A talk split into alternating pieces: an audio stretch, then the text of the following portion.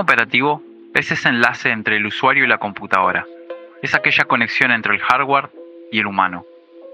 Antes de que existiese Windows, existían sistemas más rústicos, más básicos, con una interfaz sencilla y directa.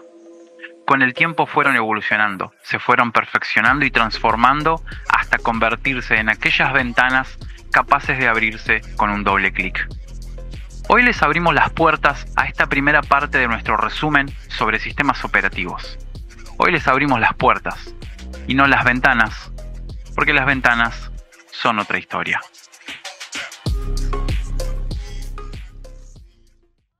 Buenas tardes, buenos días, buenas noches a todos los que nos están escuchando. Esto es Unos y Ceros Podcast, episodio 2 de la segunda temporada ya. Episodio. Estoy con mi amigo Javier, que me va a decir qué número de episodio es este, el, 11. El 11, el número 11. Increíble que tengamos. Hola, Javier, mi programa. Hola, Raymond. Increíble que tengamos 11 episodios. Esto es una cosa. Se alinearon los planetas, el cosmos, no sé, no puede ser. demasiado, diría mi viejo. Raymond, yo te dije, tras bambalina, Karen dejó la vara muy alta, las repercusiones fueron muy grandes. Salió hermoso, debe ser porque no vine yo. Salió muy lindo el programa. ¿Leíste los comentarios de YouTube? Hay alguien, no sé quién es, un usuario nuevo que se suscribió al canal y dijo, eh, le gusta mucho la, inteligencia artificial que tenemos, le, gusta mucho Raymond, los nombres que pone Raymond GPT. Le digo, sí, la verdad que tenemos suerte de, Acá mi colega Raymond es programador, él programó la inteligencia artificial a la que le preguntamos. Así que cualquier consulta va a, a, Raymond. Javi, hablando de eso, te cuento. Sí. El programa de hoy se llama La pantalla negra de la vida. Le puse este nombre porque digo. Eh, Vos no, la inteligencia eh, artificial. en, en clarísimo contraste con la pantalla azul de la muerte que todos los informáticos conocemos y los que no son informáticos también, todos alguna vez en nuestras vidas hemos visto alguna. Así es. En contraste con eso, eh, yo no, no, no usé mucho DOS, hmm. pero no tengo recuerdo de que alguna vez me haya crasheado. No me acuerdo que alguna vez me haya crasheado DOS, así que dije, si, si esto es la pantalla azul de la muerte, esta definitivamente es la pantalla negra de la vida. Muy buena. Y de nuestras vidas, porque eh, por lo menos los de mi edad arrancamos todo ahí, con la pantalla negra. Sí. Que bueno, después, después, según el monitor que teníamos, eh, eran las letras verdes, azules, blancas o naranja. No llegué a esos monitores yo, Raymond. Era siempre. Hércules no usaste? No, blanco y negro, siempre blanco y negro. bueno, era un triangulito, la, tarjeta de red, eh, perdón, la tarjeta de video Hércules era triangular. Ah, mirá vos, mirá vos. O sea, no triangular, sino, bueno, eh, tenía un bisel, viste, tenía un corte así. Eh, era como una, escuadra, parecía. Bien. Bueno, y sí, eso, la pantalla negra de la vida, obviamente, ya lo dijimos, vamos a hablar de, DOS, de, varias implementaciones y de su actualidad. Sí, sí. Bueno, eh, me vas a contar. sí, tenemos, tenemos algo. No, no, no nos vamos a eh, extender demasiado porque eh, vamos a ir a lo importante. Vamos. Pero primero, Raymond, yo creería que deberíamos ir con las noticias, ¿te parece? Vamos a leer noticias. ¿Arrancás vos? ¿Arranco yo, Javi? Déjame a mí la primera. A mí me gusta, viste, ponerle nombres raros a, a mis noticias. Y a esta le puse Presioname el asistente. Presioname. y me gustó mucho esta. A ver, ¿por qué me yo, Vos que yo nunca leo tus noticias, leo los títulos y me dejo, me dejo sorprender con eso. Te pasa como a mí me pasa con Raymond GPT. Yo no quiero saber el nombre, quiero que Raymond GPT te teclee, que vos teclees ahí, que la inteligencia artificial y, que me sorprenda. Tecléame el asistente, ¿de qué se trata esto? Resulta que eh, Microsoft tiene eh, pensado implementar la tecla de Copilot. O sea, que en los teclados de, los clónicos, de los PC, venga una tecla que vos la presiones y automáticamente active eh, Copilot. ¿Viste cómo tenemos, la... tecla Windows, no? Ahí va, ahí va. Como tenemos la tecla web, agregamos, le agregamos, no sé si van a eliminar o agregar. En, realidad vos dijiste recién clónicos. Sí, sí, bueno. Pero, eh, o sea, porque hoy en día vos compras un teclado cualquiera y ya trae la tecla Windows. Pero en realidad, Así es. esto viene por Surface y los eh, principales aliados de fabricantes de hardware de Microsoft. Arranca por ahí.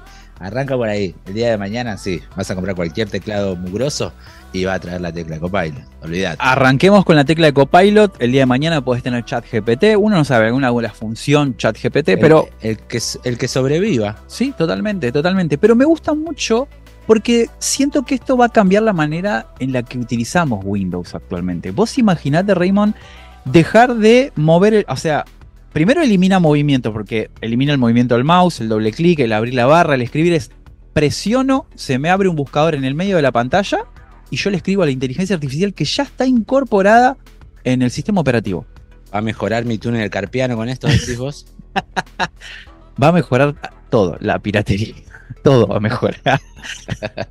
Eh, me, parece algo. Por eso digo, imagínate ya no abrir el, navegador o bueno, o reducir las veces en las que abrís el navegador, porque le vas a preguntar todo. O sea, va a ser una nueva manera. Eh, se, están, se está reinventando la manera de buscar información con una tecla. ¿Vos ya tenés Copilot integrado en tu sistema operativo, Javi? Eh, no, pero lo uso un montón y falla bastante. Y la otra vez estuve hablando con Miguel, a la gente del público conoce a Miguel si, si vio episodios anteriores. Y Miguel también mostró, está, parece que está fallando bastante. Eh, Copilot. Es bastante. ¿Te acordás que te Sí, vos también me mostraste. sí, bueno, está nuevito. La, la, la, la, la, la. Sí, sí, está nuevito. Eh, eh, eh, está, con algunas fallas que ya van a. Le falta, le falta, pero le están metiendo garra, ¿viste? Lo, quieren, ya te lo quieren meter en el teclado. O sea, totalmente, totalmente. O sea, aceptalo porque esto llegó para quedarse.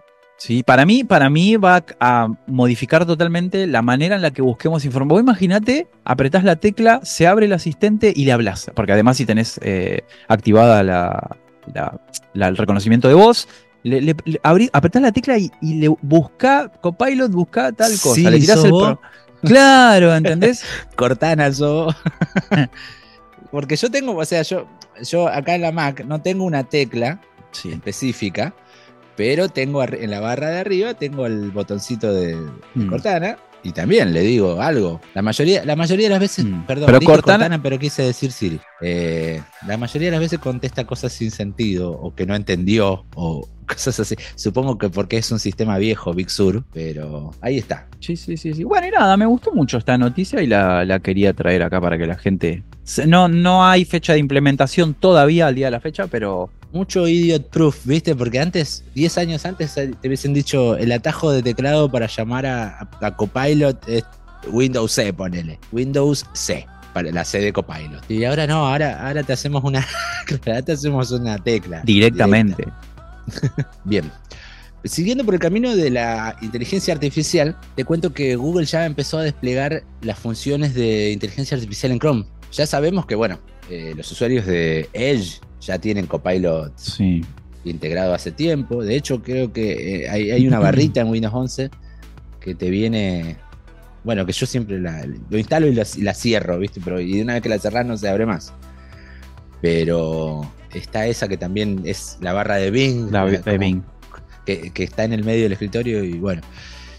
Ahora, este, ahora tenemos otra alternativa, que es las, utilizar las funciones de eh, la inteligencia artificial de Google, de BART estamos hablando, porque tiene varias, eh, directamente desde el navegador. En mi caso yo uso Brave, el navegador Brave, y tiene una que se llama Leo. La implementó hace dos meses. Eso es noticia para mí, no sabía, mira vos, me estoy enterando. Eh, viste que el símbolo de Brave es un león. Bueno, cuando vos, cuando vos pones acá en la barra de búsqueda, podés escribir una dirección web, pero también te sale un botoncito a la izquierda que dice pregúntale a Leo. Ah, mira qué copado. No sabía.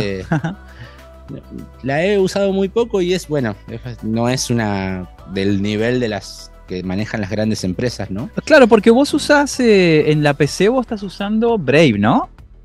Y, en el celular también. Ah, en el celular, en, la, en, la, Mac, en Linux, en Windows, en todos lados.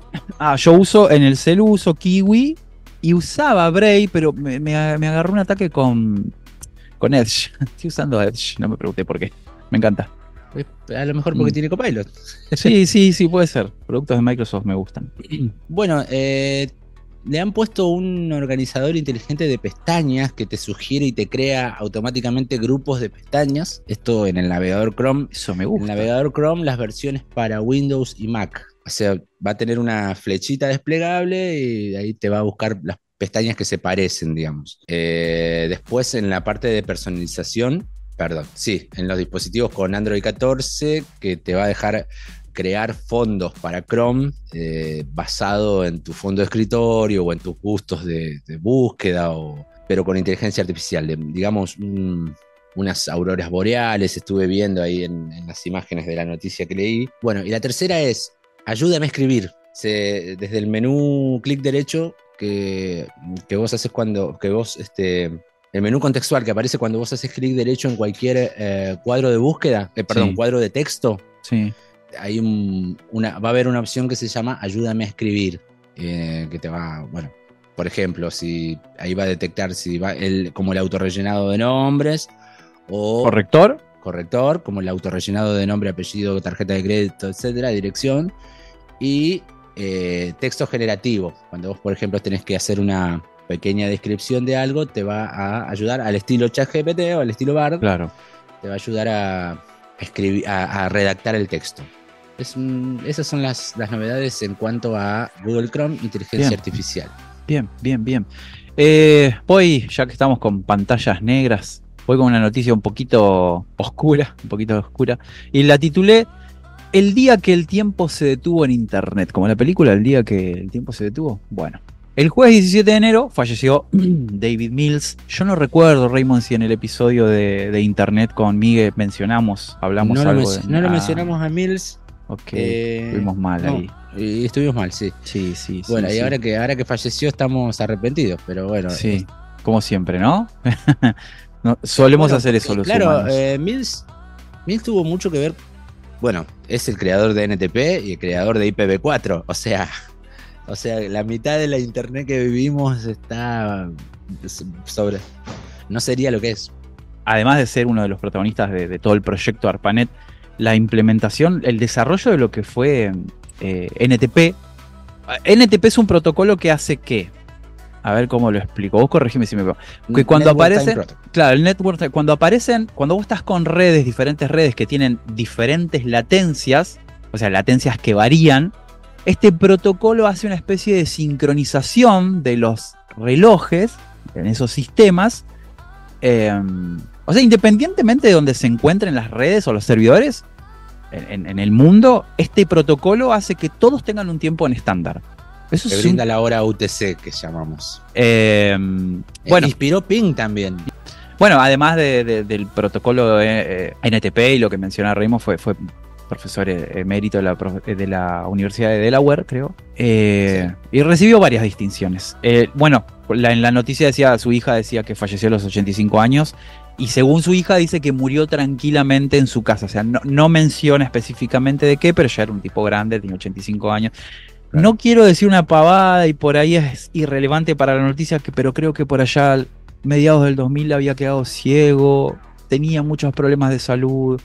Eh, tómenlo con pinza estos que digo, pero eh, nada, es irrelevante igual para la noticia. Pero bueno, se nos fue un, no sé si un prócer del internet, pero se nos fue un grande, un grande en lo que es el desarrollo de complementos para internet. Estoy leyendo acá que sí, en, para, para el año 2022 ya estaba completamente ciego, dice arrancó sus problemas en 2012. Bueno, eh, última noticia del día. Sí.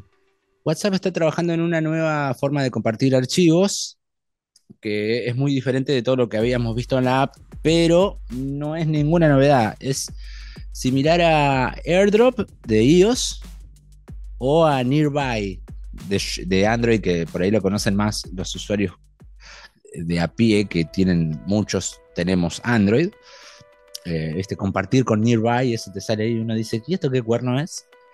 Es una función que te permite, sin tener el número de teléfono de la otra persona, buscar dispositivos que estén cerca y poder compartir un archivo a través del, aire, digamos. Es, es, un infrarrojo con esteroides, ¿no? Sí, un, Bluetooth, un Bluetooth claro, un Bluetooth, claro, un Bluetooth inflado. No sé si, no sé si, o sea, habiendo AirDrop y Nearby, no entiendo la implementación. no entiendo qué busca WhatsApp con este Meta, que busca Meta con esto. Eh, o sea, es como, está bien, eh, WhatsApp es prácticamente un estándar hoy en día. Sí. creo que eh, menos los yankees que lo usan muy poco porque ellos pagan dos mangos por los mensajes multimedia. Eh, todo el mundo usa WhatsApp. Es prácticamente un, es, prácticamente un estándar WhatsApp. Sí. Eh, así que bueno, por ese lado sí. Digo, bueno, está bien, está bueno que puedas directamente sin agendarme y sin salir de la aplicación, compartirme un archivo. Está bueno, está bueno, qué sé yo. Me parece.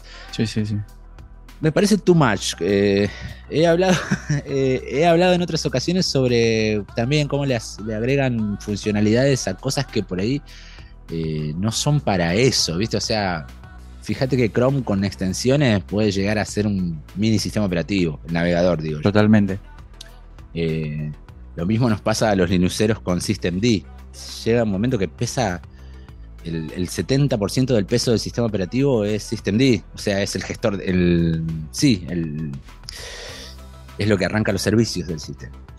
Eh, bueno, nada, me parece too much. Pero eh, ahí está, está bueno. Todavía no está ni siquiera en versión beta, en la versión beta de WhatsApp, así que todavía no lo tenemos. Perdón, Raymond, dijiste, dijiste eh, ¿existe Chrome OS?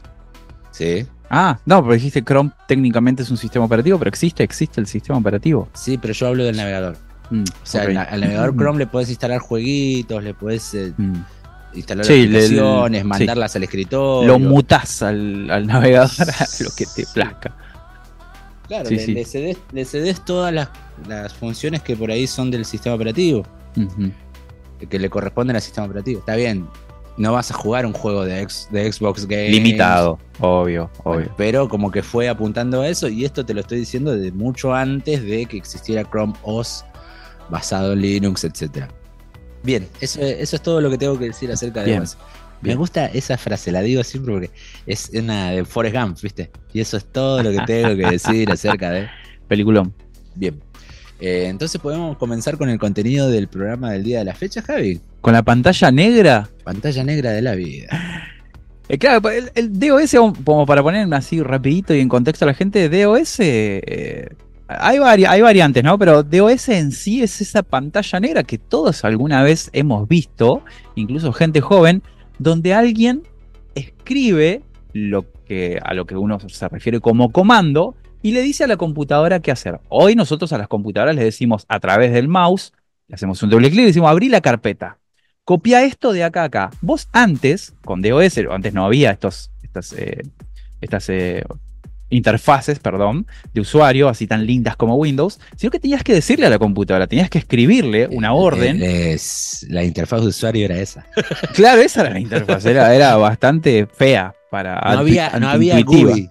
No, había no, no, no, había GUI. Había, había GUI. Había. UI sí había. Este, y bueno, y vos les tenías que escribir a la computadora copy tal cosa. Borrar era delete. O sea, había una serie de comandos que variaban dependiendo del REM, 2, de REM, dependiendo del sistema operativo, vos le dabas una orden a través de lo que nosotros le decimos comando, la computadora hacía lo que vos le decías. Hoy nosotros eso lo hacemos con un doble clic. Ejecuta esto, abrí esto, copia lo otro. Pero bueno, no siempre fue todo tan lindo como ahora. La historia arranca. Era lindo porque no había pantallazos azules, Cambiamos las pantallas negras de la vida, como dijiste hoy, por las pantallas azules de la muerte. La, la cosa arranca ya por el 74 insisto, como dije al principio, no vamos a mencionar todos los sistemas de OS que había porque son demasiados. Vamos a hablar de los más importantes. En el, 74, perdón, Gary Kildall, el fundador de Digital Research, desarrolla un sistema que se llama CPM. Un sistema operativo monousuario. La mayoría de estos sistemas eran monousuario, de un solo usuario, para computadoras con procesadores 8080 y 8085. Sí, existían los procesadores 8080 y eran de 8 bits, eran de arquitectura 8 bits, eran procesadores muy, muy limitados. Eh, no tenían interfaz gráfica, como dice Raymond, o sea, no, la que conocemos hoy, era esta pantalla donde vos escribías líneas de comandos. Interfaz de texto. Interfaz de texto. CPM significa Control Program for Microcomputers. CPM, eh, CP barra M, por si alguien quiere googlear, eh, eso significa CPM. Estos sistemas se ejecutaban a través de, un disquete. Bueno, casi todos los software venían en, en disquetes en esta época. Mucha, mucho, mucho de eso. Estamos hablando del 74, ¿eh? Sí. Mucho de eso directamente no tenía disco duro. Muchos, exactamente. Sobre memoria. Exactamente, sobre la memoria. Sobre la memoria que, bueno, la memoria RAM eh, o la caché. Eh, bueno, si, si no saben de qué hablamos cuando hablamos de memoria y disquete, les recomiendo que vayan al episodio 4. ¿Era Raymond almacenamiento? Sí, episodio 4, ¿no? Sí. Sí, episodio 4. El arte de almacenar, otro hermoso nombre que le puso esta inteligencia artificial, donde hablamos de los distintos tipos de almacenamiento. Este, estos software ejecutaban eh, cosas muy básicas. A ver, eh, bases de datos, procesadores de texto súper básicos. No, no se le podía pedir demasiado. Copiaba archivos. Bueno, hoy en día mucho de lo que pensábamos, mucho de lo que usamos, o todo casi lo que usamos, está orientado a multimedia. O sea, vos tenés el WhatsApp y mandás una foto. Como no había multimedia en la computación en ese momento, o era muy rudimentaria, eh, no necesitabas tampoco funciones de convertirme este video o recortarme esta foto. Totalmente, totalmente. Aparte, el almacenaje de esa época era limitadísimo. Era limitadísimo. Y, estamos hablando del 74, donde la, computación hogareña estaba en recontra pañales. Era, era para unos pocos, para, y en los más nerds. Creo que en 74 ni siquiera había lo que conocemos no, había máquinas. Sí, bueno. PC. Eh, claro, claro, estos, estos microcomputers de los que habla CPM mm. son, siguen siendo máquinas em, corporativas.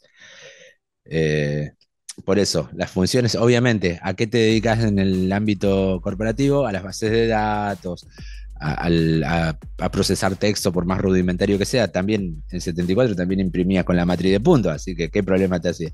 ¿Qué problema te hacía con el formato, la fuente?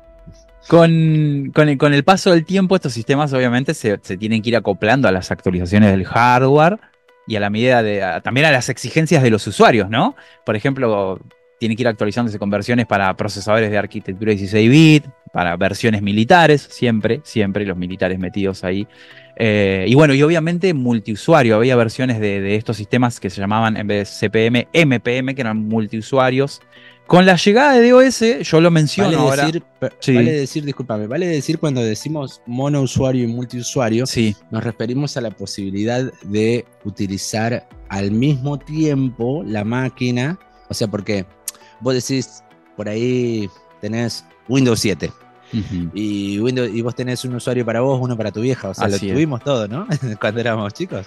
Un Windows XP o un Windows 7 que tenía mamá, Javi. Le ponías el nombre del usuario, así Claro, pero eso no era multiusuario. ese sistema operativo no era multiusuario. No podía haber dos usuarios usando la Ah, de lo, que estamos mencionando ahora, decís vos. Claro, sí, claro, totalmente. sí, había, había varios usuarios en el sistema, pero no eran multi, O sea, no se refiere cuando decimos. No. En este contexto, multiusuario, a eso, para nada. Te lo aclaro porque cuando yo estaba estudiando sobre estas cosas, sobre Linux y, que Linux era multiusuario y Windows no, yo decía, ¿cómo que no? Si yo tengo varios usuarios en Windows. Pero no, no, no, no. El Linux vos lo podías usar a través, bueno, obviamente, si yo estaba sentado delante de la máquina, no, pero vos podías acceder por SSH y usarla también.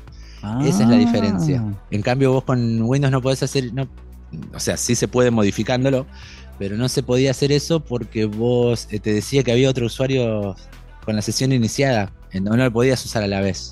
Totalmente. Eh, y, lo recordé esta semana que tuve que usar un, software para modificar un Windows y hacer que, tuviera esa función. Totalmente. Bueno, con la llegada del DOS, ahora más adelante vamos a explicar bien el tema de DOS, CPM empieza a perder popularidad. Eh, porque además de, que se retrasaban en las entregas, se retrasaban en, en, adaptarse a nuevos equipos y, tampoco se podían adaptar bien a, el CPM no se adaptaba bien a los nuevos tipos de almacenamiento, empezó, empezó a perder popularidad.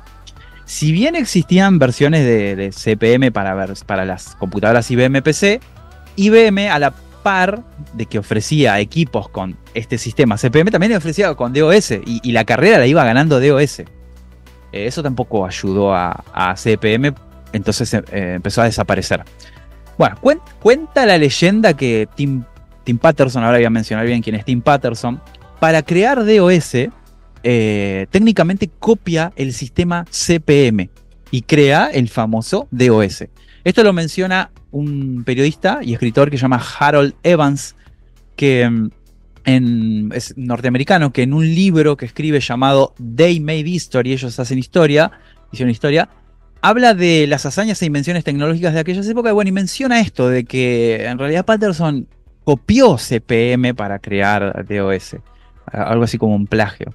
Eh, igual, cuando no tenemos un debate de eso en la informática? Eh? En la informática está lleno, lleno. Al día de hoy, por ejemplo, los que, los que conocemos y somos eh, más partidarios de Telegram, sabemos que los usuarios de Telegram tenemos las funciones que va a alargar WhatsApp el año que viene.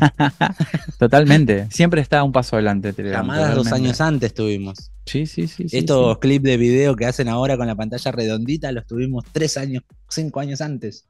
Em, bueno, Patterson le hace un juicio a este periodista, a Harold Evans, por escribir esa nota, pero igual lo pierde el juicio. Las versiones que, tiene, que tenía CPM eran la CPM 80 para equipos de 8 bits, CPM 86 para equipos de 16 bits, lo que nosotros hoy conocemos como arquitecturas X86, y CPM 68K para los equipos con microprocesador Motorola 68000.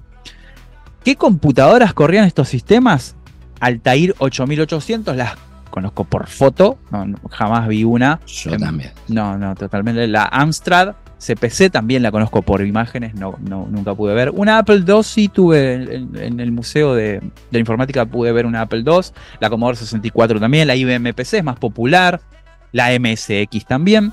Y la ZX Spectrum. Son algunos de los ZX y eh, ZX MSX las tuve en mis manos, las, he podido manejar. No, yo no llegué. Eh, y la MPC sí. Apple II tuve una en mis manos, no la, no la pude, no la pudimos prender ese equipo es muy viejo, muy viejo. Sí, pero mm, no teníamos en ese momento un transformador de, a 110 volts. Claro. Así que no, nunca supe si encendía la máquina. Pero la pude tocar, la tuve. Bien, tú sacaste las ganas. Pasamos del 74 a 1980. ¿Qué aparece en 1980? Eh, QDOS. Eh, Quick and Dirty Operating System. DOS, no lo dijimos, ¿qué significa DOS, Raymond? Disk. Operating System. Claro, bueno, este era el, Quick and Dirty, Quick and Dirty, el QDOS, nada que ver. ¿Qué sería algo así como rápido y sucio? Sistema operativo. Es el antecesor a, a, DOS.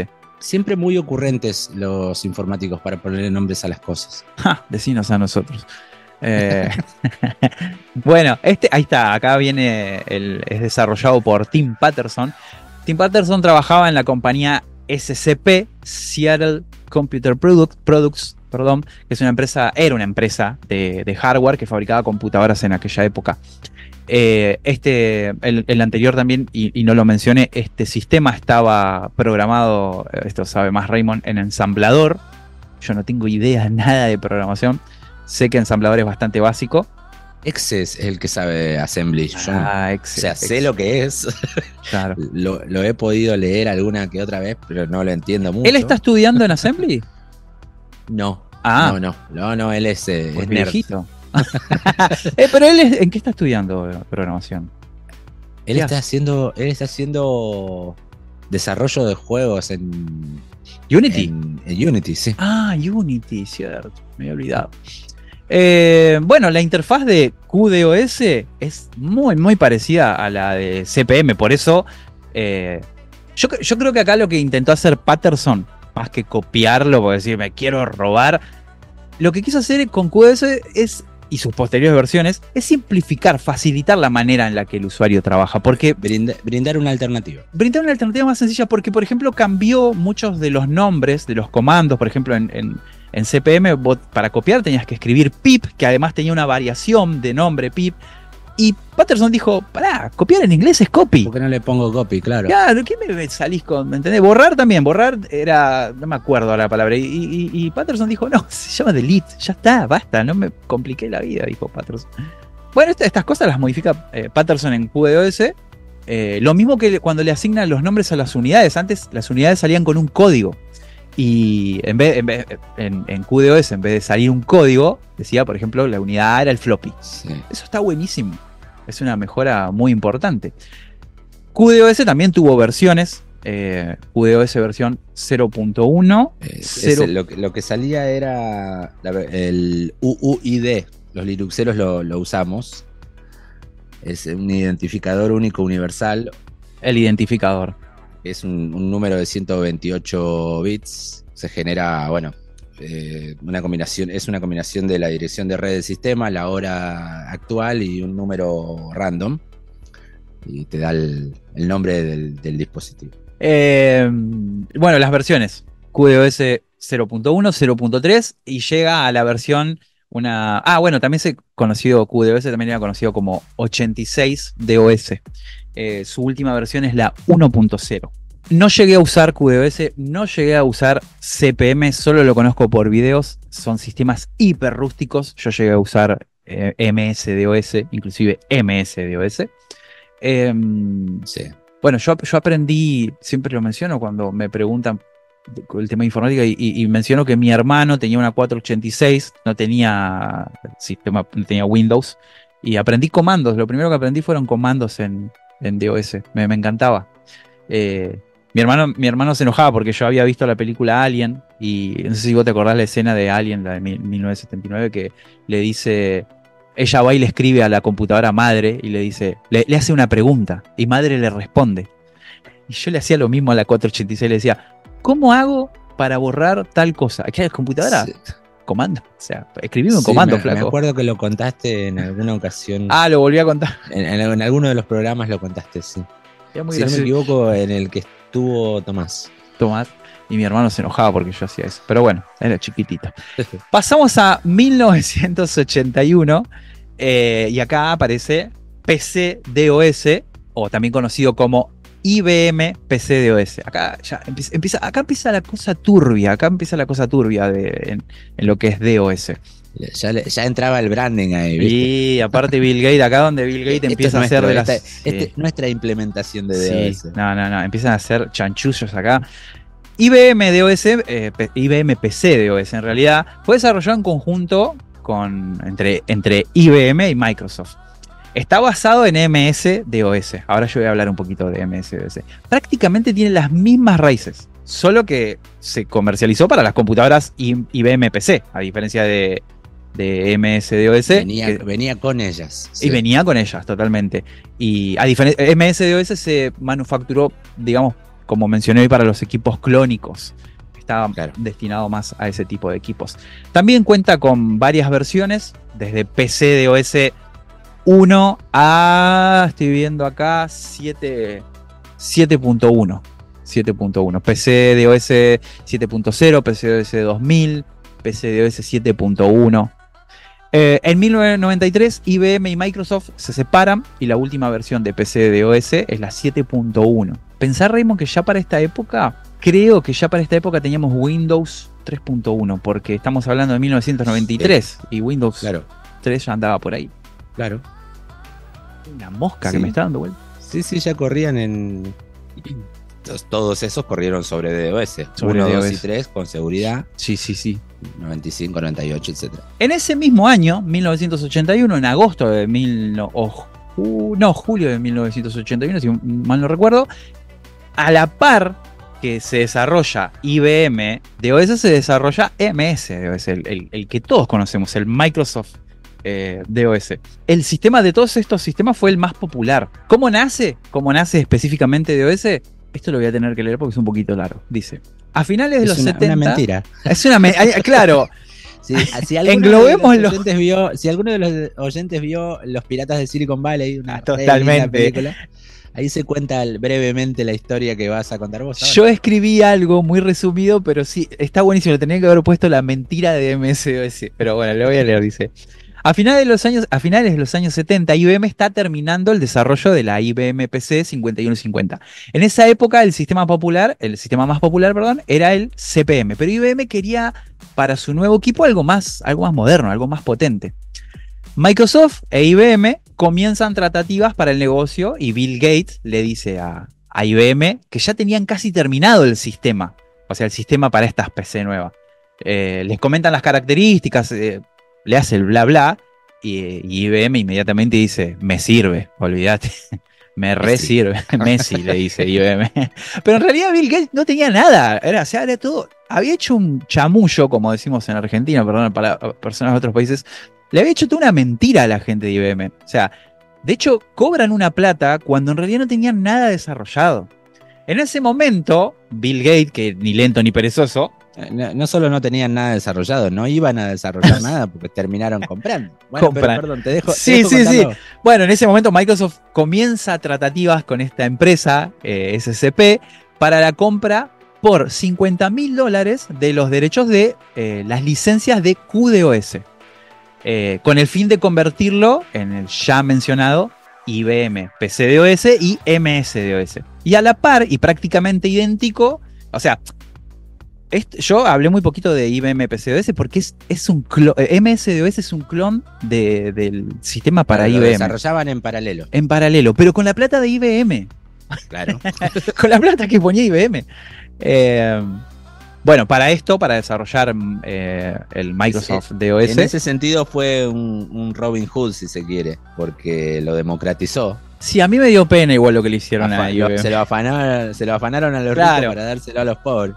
A mí me dio un poco de pena porque se, se, pobre, pobre IBM. Pero bueno, para esto, para desarrollar MS-DOS, contratan a Tim Patterson. Creo que en Microsoft en estas instancias tuvo problemas con, esta empresa. no se les caía una idea, ¿eh? la, trajeron, al mismo. Vení vos que, vos que sabés de esto. Microsoft tuvo problemas con, con SCP porque no le mencionó el acuerdo que tenían con IBM. Fue todo, todo en secreto. Entonces, las, licencias que compraron les salieron más baratas eh, eh, porque SCP no se imaginaba que eran para IBM. Cuando SCP se entera de esto, les hace una especie de juicio, les hace un problema. Ya era tarde. Y creo que, sí, ya era tarde, pero igual Microsoft creo que arregla con Bill Gates, se toma un par de palitos, toma un par de palitos y, terminemos esto acá. No eh, molestes. Ya. Porque esos juicios son casi siempre para eso. vos te estás llenando de guita con esto, hermano. Sí, sí, sí. Bueno, toma un poco. A, mí me, a mí me llamó mucho ese chanchullo, me llamó mucho la atención ese chanchullo de de que a la vez que le cobraba IBM por el sistema PC DOS, eh, le vendía licencias de MS o DOS a otras compañías. Pero era todo, o sea, prácticamente toda esa movida la financiaba IBM, ¿entendés? Era muy turbio. Claro, porque la misma investigación y desarrollo estaba financiado por IBM. de IBM. Claro. O sea, da gracia, pero yo no quiero tener a alguien así entre mis conocidos. Las primeras versiones de, de, MSOS, las dinosaurios, eh, soportaban apenas 16 KB de RAM. Imagínate lo pequeñitas que eran. Eh, venían en disquete de 5 un cuarto y eran, bueno, como dijimos, monousuario y, y, monotarea. Las versiones de MSDOS van desde la versión 1.0 en 1981 a la MSDOS 8.0 en el 2000. En paralelo a las versiones, como dije anteriormente, que se iban sacando de MSDOS, que es el que todos conocemos, IBM eh, también tenía sus versiones, ¿no? Las PCDOS. Es más, eh, corregime, Raymond, a partir de la versión 3.0, si los cálculos no me fallan, ya, como mencionaste antes, ya ahí venían, eh, adjuntos la palabra que me sale, pero las computadoras venían con DOS y además eh, eh, Microsoft, Windows. No, no, lo comprabas aparte. Podías ejecutar sobre DOS. Ah, no, ven, no, lo, tenías que comprar aparte. Ok. Instalaba como un software. Eso quería que me Era como instalarle Office. Perfecto, perfecto, perfecto. Después vos escribías, escribías Win. Sí. Y te arrancaba la interfaz gráfica de, Ahí va. Windows. Claro, o sea, con el tiempo fue. Microsoft fue desarrollando un shell, digamos, para DOS, que es este, Windows. Claro, era, eh, arrancó siendo. Lo fue mejorando. O sea, fue mejorando el DOS en realidad. Arrancó siendo una interfaz gráfica para el sistema operativo, exacto. Claro, claro, claro. bueno, todo lo, todo lo que hacía era DOS. O sea, vos no había todavía drag and drop, acordate. Sí. Pero vos copiabas un archivo de acá para allá y por debajo de, ese, de esa parte gráfica lo que hacía era copy, dirección de origen, dirección de destino, nombre de archivo. Vos sabés que una vuelta me tocó hacer un trabajo para. No, no iniciaba el, disco, no iniciaba el sistema, pero sí arrancaba el disco. Lo pude mover con a través de línea de comando y tuve que copiar, no te estoy mintiendo, 8, 9 gigas o 10 también, el disco chiquitito de un ciber. Todo por línea de comando. Copy, ta, ta, ta, ta. Era, ay Dios, fue uno de los peores trabajos. Estuve toda la noche haciendo eso. copiando por comando. Fue, fue terrible. Eh, pero bueno, me salvó, me salvó haber podido ejecutar aunque sea línea de comando para salvar la información. Sí, bueno, en, mis épocas al principio sí. reparábamos el registro de Windows, inclusive haciendo. Sí. O sea, me refiero a versiones de Windows NT inclusive, que ya no corren sobre DOS. Cuando digo NT me refiero a de NT para acá, Windows 2000, Windows XP, 2000 y XP porque 2000 Millennium y XP porque después de eso ya eh, Vista ya no tiene más nada que ver con DOS. Eso te iba a decir que en aquella en aquel momento que mencionás vos, podríamos decir si lo queremos ver gráficamente, podríamos decir que DOS era la base y arriba estaba montado la interfaz que era Windows. Hasta, hasta, NT. Hasta NT. hoy, hoy esa interfaz así de tan fea gráfica es como un aditamento que tiene Windows. ¿La consola? Claro, es como algo extra que trae. Porque ya prácticamente no lo. Ahora se llama Windows Terminal. Windows Terminal, ya ni lo. Claro, claro. Es como. Antes digo, digo, esta vuelta de tuerca es. Eh, antes Windows era el aditamento para DOS y hoy DOS es el ese pequeño aditamento que tiene Windows. Y esto no sé, si lo, dije al, no sé si lo dije al aire, no me acuerdo, pero yo estaba, bueno, muy acostumbrado, estoy muy acostumbrado a la, terminal de Linux y estaba tecleando así y en el terminal en un momento escribo LS, equivocado que en, en Windows el comando es dir el comando es dir, listar, listar archivos. Y me dio la lista de archivos que había en la carpeta. O sea, y, después digo, ¿pero cómo? Y escribo PWD, escribo PWD, que es un comando de Linux. ¿Qué pasó? Que te muestra la carpeta, el directorio de trabajo actual, y, lo hizo. Y escribí clear, que es para limpiar, que es, en DOS es CLS. Claro. No estaba corriendo el subsistema de Linux, ¿eh? estaba sobre Windows. Y toma los mismos comandos ya. A partir de Windows 10 lo hace. Eh, no sabía, no me, enteré sin querer el otro día. sí, sí, sí, sí. Eh, bueno, tenemos preparado, un agendado más que nada, no preparado, un episodio sobre sistemas operativos. O sea, podríamos decir que esta es la primer parte de, un gran programa de sistemas operativos, donde vamos a hablar... Van a tener que ser varios, me parece, Sí, posiblemente. Pero bueno, vamos a hablar en los o próximos... porque con la historia de Windows sola... Es enorme. Eh, Vamos a resumir, vamos a resumir. Y, si querés hablar de Linux, bueno, te fuiste al cuerno porque. Sí, y eh, todavía. y ya, todavía con, con la historia de Ubuntu tenés un montonazo. Y todavía tenemos eh, Torvald. Todavía tenemos pendiente, que lo quiero hacer ese. Bueno, pronto. Bueno. Voy a hacer una pequeña corrección acá porque estás a punto de saltar a 1995. Pero FreeDOS fue lanzado en junio de 1994, Javi. Bien, bien, bien por corregirme, no, no, sabía. y, la última versión es de 2022. Perfecto. Igual, igual estos A ese solo he usado y. Ah, yo, yo, lo vi, lo vi funcionando, pero no lo usé. Me gusta esto de poder eh, ejecutarlo desde un USB. Está buenísimo. Claro, te lo, te lo instala Rufus si querés. Te lo instala Rufus. Es de licencia GPL, ¿no? General Public. Sí, claro, es, una, es una alternativa libre. Sí, una alternativa libre. Tiene la bueno, se usa mucho para jugar jueguitos. De, jugar, los juegos. Te corre, te corre todo lo que corría de OS. Claro. Con excepción de lo que decíamos antes, los sistemas operativos. Vos, eh, Windows 1, 2 y 3, no los podés correr sobre DOS como, como una interfaz gráfica, mejor dicho, sobre FreeDOS. Sí como una interfaz gráfica del mismo sistema operativo, sí lo podés instalar con un gestor de arranque tipo Groove, Lilo. Eh, lo podés instalar junto. Ok. O sea, como un arranque dual. Sí, sí, sí, sí, sí. Y en, el caso de los sistemas NT, desde NT para acá, estoy hablando de FreeDOS, ¿eh? Mm. desde NT para acá ya te lo reconoce el gestor de arranque que trae el sistema operativo entonces vos podés elegir si vas a arrancar con Windows, eh, NT, XP o con FreeDOS. Te lo deja instalar junto. Bien, bien, bien. Yo no lo probé. Tengo, tengo ganas de, meter mano ahí con FreeDOS. Em, después hay otros sistemas de los no me voy a extender demasiado. Igual, si, si no me acuerdo tampoco. A ver, voy a hablar de Unix un poquito, muy, muy por arriba. Unix desarrollado por ATT del, o sea, allá en el 69, los laboratorios Bell de ATT. Este Unix, fíjate, la, mirá la, fecha que te tiré, 69, 71 aproximadamente. Este sistema era multitarea, eh, Raymond, y multiusuario. Vos acordate que en los DOS, MS-DOS primitivos, vos no podías, no podías, no era multitarea, era una, una ejecución a la vez. O sea, no, no, e, era bastante limitado. Ya para esta época, Unix, las primeras versiones de Unix nada más eran eh, multitarea y multiusuario. Vamos a hablar un poco más de Unix, como dije hoy, cuando hablemos de, Linux, porque el, hay, el hecho de estar orientado a servidores tenía mucho que ver. También. o sea, vos, vos al tener DOS utilizándolo en, máquinas hogareñas eh, o, de un solo usuario a la vez, era medio meter mucho código para ah, nada. Claro, no, no, tiene sentido. O sea, imagínate agrandar lo que venía en un disquete agrandarlo a cinco disquetes solo para que para tener una función que nadie iba a usar en ese momento. Totalmente, totalmente. Otro sistema que quiero mencionar así rapidito, Apple DOS para Macintosh eh, de 79, eh, desarrollado por Wozniak.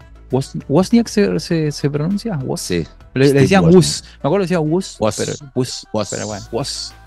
Y después hay otro que bastante desconocido, que es como un intento muy fallido, que es el Amiga DOS, que bueno para yo, Pero yo lo conocí. ¿Lo, conociste? bueno, eh, y lo manejé y está. Eh, tiene la misma función que, te decía de FreeDOS. Los jueguitos de Amiga corrían sobre DOS. Entonces era para eso. No hay mucho más para decir. Eh, la, historia de DOS tampoco es que es enorme. En el programa de hoy. En el programa de hoy. y con respecto a DOS.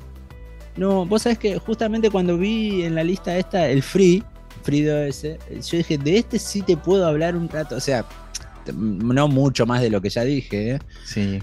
pero lo conozco, lo, he seguido un poco, digamos, ya te digo, tiene la última versión es de 2022, es de febrero de 2022. Es un emulador de DOS, ¿no? No, es una alternativa. No llega, ah, no llega a ser, no llega a ser emulador. ¿Los mismos se pueden usar los mismos comandos? pero, pero porque es idéntico. Está programado en C mm. y, es idéntico. No, es no lo emula, eh, sino que es otro, una implementación libre de DOS. ¿sí? Perfecto, perfecto. Es, compatible con todo IBM y clónico, pero es otro DOS. Otro DOS. Bueno, hasta acá lo que es la historia de DOS en sí, o sea, lo que es DOS, MS, DOS, PC, eh, MPC. Eh, Raymond. Sí. ¿Tenemos recomendaciones? Tenemos recomendaciones. Eh, yo les voy a recomendar un trabajo de. Para que me trabé y ahora tengo que leer. Tengo que leer. no pasa nada. Un trabajo de un sociólogo que es 50argentinos.com. 50 argentinos dicen. Mm.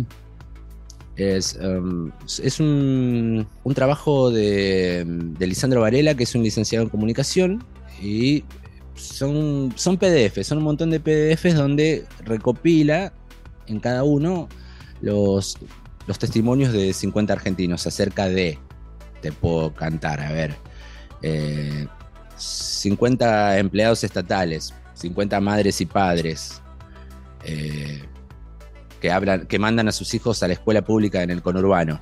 50 eh, mujeres de entre 40 y 50 años. 60 solitarios, 50 repartidores cuentan cómo es su trabajo. 50 sombras de Grey, ¿no? No, no estaban ese día. bueno, es un, trabajo donde vos podés ahí leer testimonios acerca de, distintas cosas. O sea, si te sentís identificado con alguna de estas o no, o simplemente te interesa curiosidad. Conocer, conocer más sobre la naturaleza humana, sobre las opiniones de la gente.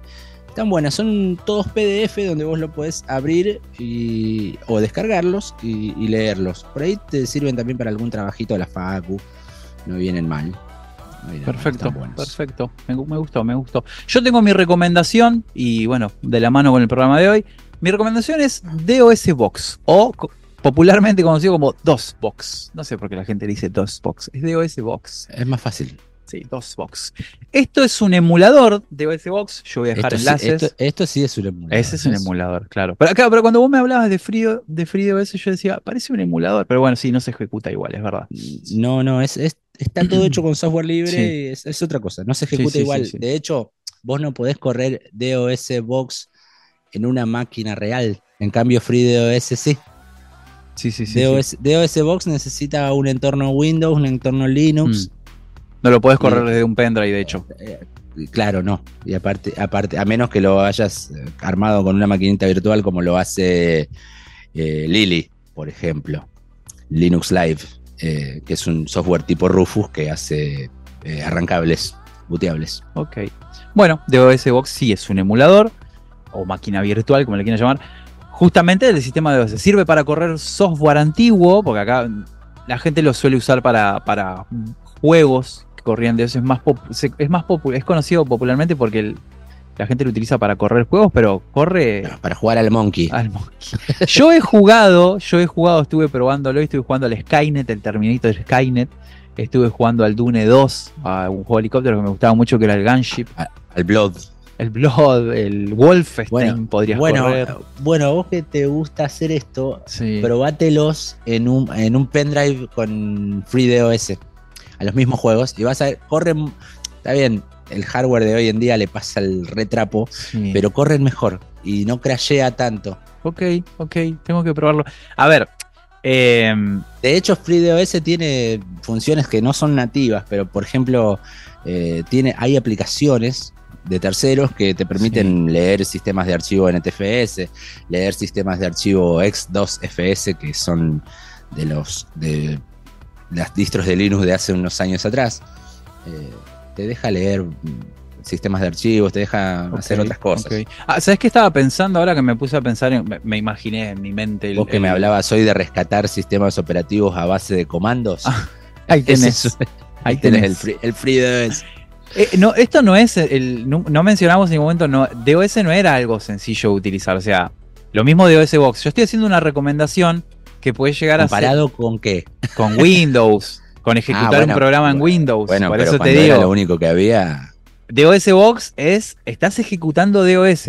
Si querés jugar, vas a tener que buscar el directorio, cd dos puntos, rastrearlo en el sistema de archivos, ejecutarlo vas a tener que tirar comandos. O sea, no es que te recomiendo esto, te lo bajás, haces doble clic y funciona. Tenés que aprender a utilizar DOS. Sí. Sí o sí.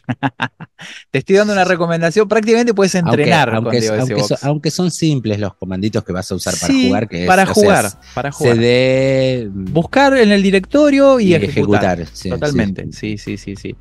Eh, ¿Sabes que encontré unos juegos, Raymond? Recordame cómo se, cómo se le dice a este tipo de empaquetado. Parece como si estuvieran scripteados unos juegos que al hacerle doble clic ejecutan el DOS Box automáticamente y lo abren y ejecutan el juego. Es como si hicieran. Un repack, decís. Un repack. ¿Eso es repack? ¿Se llama así repack? Sí, o sea. Parece como si estuviera empaquetado. Claro, bien empaquetado. O sea, vos haces doble clic en el icono. Y hace todo solo. Ahí nomás ejecuta el DOS Box, hace el CD y hace la ejecución. Ahí va. es un empaquetado. Vienen así también, por ejemplo, eh, no sé, podés jugar el Saint Seiya de PlayStation 2. Ah, miércoles. Eh, en PC, con un, con un, doble clic. Viene empaquetado con el PCX de. ¿Cómo se llama? PCX2, PCSX2. Con el eh, emulador. Y lo, claro, viene con el emulador y lo corres. Ah, no, no, sabía que habían llegado tan lejos como es en PlayStation 2. En vez de em, hacer vos todo manualmente. Instalar, el emulador, descargar la ISO, etcétera. Lo hace automáticamente. Hay repacks, hay empaquetados directos que sí, vos decís quiero jugar el God of War en PC. El 1, ¿no? O el 2. Y sí, es ahí doble clic y te sale la consolita del, emulador y se abre el juego directamente. Me pasó con los de MAME, me sorprendió. Eso era, me bajé el Alien vs Predator, le hice doble clic, abrió el MAME, ejecutó comando, nada, doble clic y jugué. claro, porque el ejecutable incluye todas las instrucciones ya.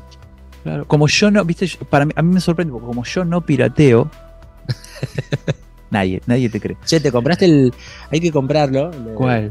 Otra recomendación, están los de Lara Croft, los tres, los, los tres remake nuevos. Los tengo, los tengo. Estaban en 200 mangos en la. Nada. En, la Xbox tienda Xbox, ¿cómo se llama? Sí, es, la, es, la, alternativa económica ahora con lo que subió Steam. Me salieron, me salieron esta mañana y no los compré pero... Después acordate que se te cobra un impuesto. 400 mangos. Vamos a impuestito.org y vemos. Ahí va, ahí va, ahí va. Son, son 400 mangos. Eh, comprarlo ahora porque no sé cuánto va a valer cuando salga. Esto es un acceso anticipado que se está comprando. No sé cuánto falta para que salgan los juegos. Y no, y no piden mucho estos jueguitos, ¿eh? No van a pedir, no van a exigir muchos recursos, no. O sea, uno piensa, si lo van a hacer de nuevo, te va a reventar la compu, ¿no? No piden mucho, no. Bien, otra buena recomendación. Raymond, tenemos una pregunta. Yo no sé qué te parece la pregunta, si la leíste, ¿la querés hacer? ¿Qué sistema tenía la primera computadora que utilizaste? ¿Solo DOS, Linux, Windows? ¿Puedo, ¿Puedo responder yo primero? Por supuesto. La primera computadora que yo me compré tenía Ubuntu mi computadora, la que yo me compré con mi platita, no que me regalaron, que la mi amigo, no, la que yo me pero compré. Esa fue, pero esa no fue la primera que utilizaste. No, la primera computadora que utilicé fue la de un amigo que se llama Turi. No, la de mi hermano José, la 486, que lo mencioné. Tenía, DOS. Pero la que yo me compré con mi propia platita, que la que recuerdo en el corazón, tenía Ubuntu. ¿Te acordás qué versión de DOS tenía la de tu hermano?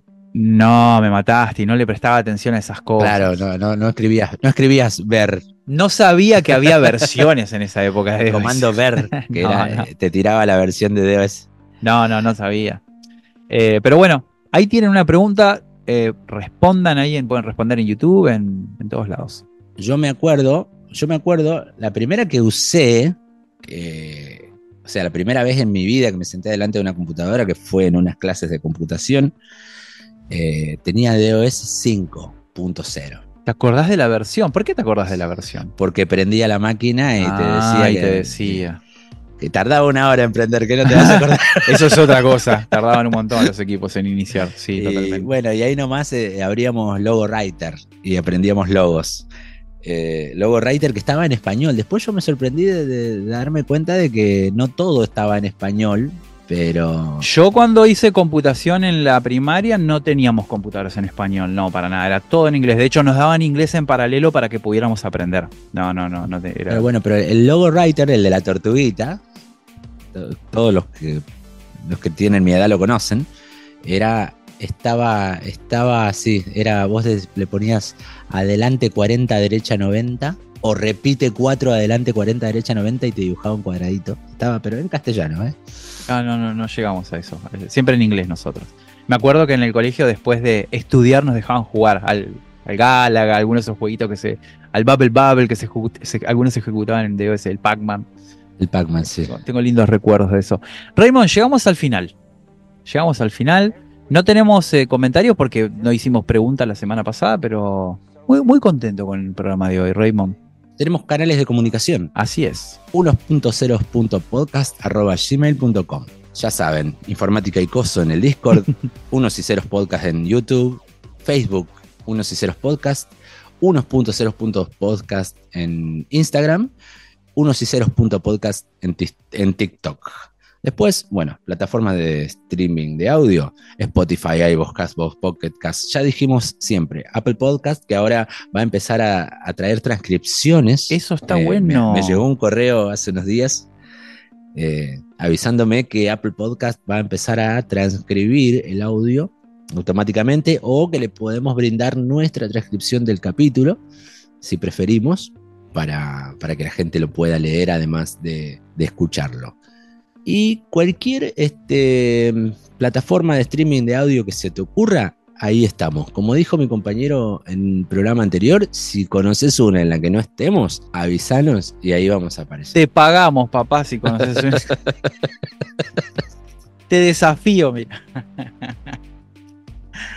Bueno, Raymond. Lo bueno si breve, dos veces bueno. Este programa fue breve sí. y bueno. Y bueno. No, no será así la segunda parte, así que prepárense. No, ¿y, qué tenemos para la semana que viene? ¿Ya sabemos qué tenemos para la semana que viene? ¿Querés que elijamos? ¿Querés que elijamos? Pero escúchame, ¿te arriesgás? Mirá que si tirás la para la semana que viene te comprometes a hacer eso, Raymond, ¿eh? y claro, ¿y qué, vamos a hacer? Perdón, ¿no tenemos programa en vivo? Semana que viene, episodio en vivo, gente. Ya está, Raymond nos comprometió a todos acá. no voy a editar esto. Programa en vivo. ¿Qué? bueno, pero no digamos qué porque no sabemos. Tenemos que organizar con los invitados a ver qué vamos a hacer. Sí, sí. Listo. Sí, sí, sí. Pará, pará. ¿Vos decís que podemos decir el invitado? Eh, no, sé quién es el invitado de esta semana. De la semana que viene. Que propusiste vos. Podemos ya tirar el nombre del ah. podcast. Pasa no, que no, no, Ah, ok, ok, ok. Lo vamos a dejar de sorpresa. ok, perfecto. Los vamos a dejar de sorpresa, así yo me comunico con ellos, porque yo ya los invité hace tiempo. Genial. Y, todavía no les dije cuándo van a grabar, así que bueno, les voy a avisar con una semana de anticipación. Decirles que no va a ser grabado, que va a ser en vivo. Va a ser en vivo. Bueno, ellos tienen experiencia en programas en vivo, de, hecho, de hecho el programa de ellos es de radio. Me reí mucho con, los, capítulos, me reí mucho. Salen, salen en vivo, bueno, entonces les voy, a, les voy a estar avisando mañana mismo. Dale. Porque ahora nadie sabe, pero ya son más de las 12 de la noche de un sábado. Sí, sí, sí. Eh, mañana me tengo que levantar a las 5. ¿Por qué un domingo? Pero bueno, es para algo lindo. Muy bien. Entonces, muchas gracias, Javi. No te robo más tiempo. Hasta la semana que viene.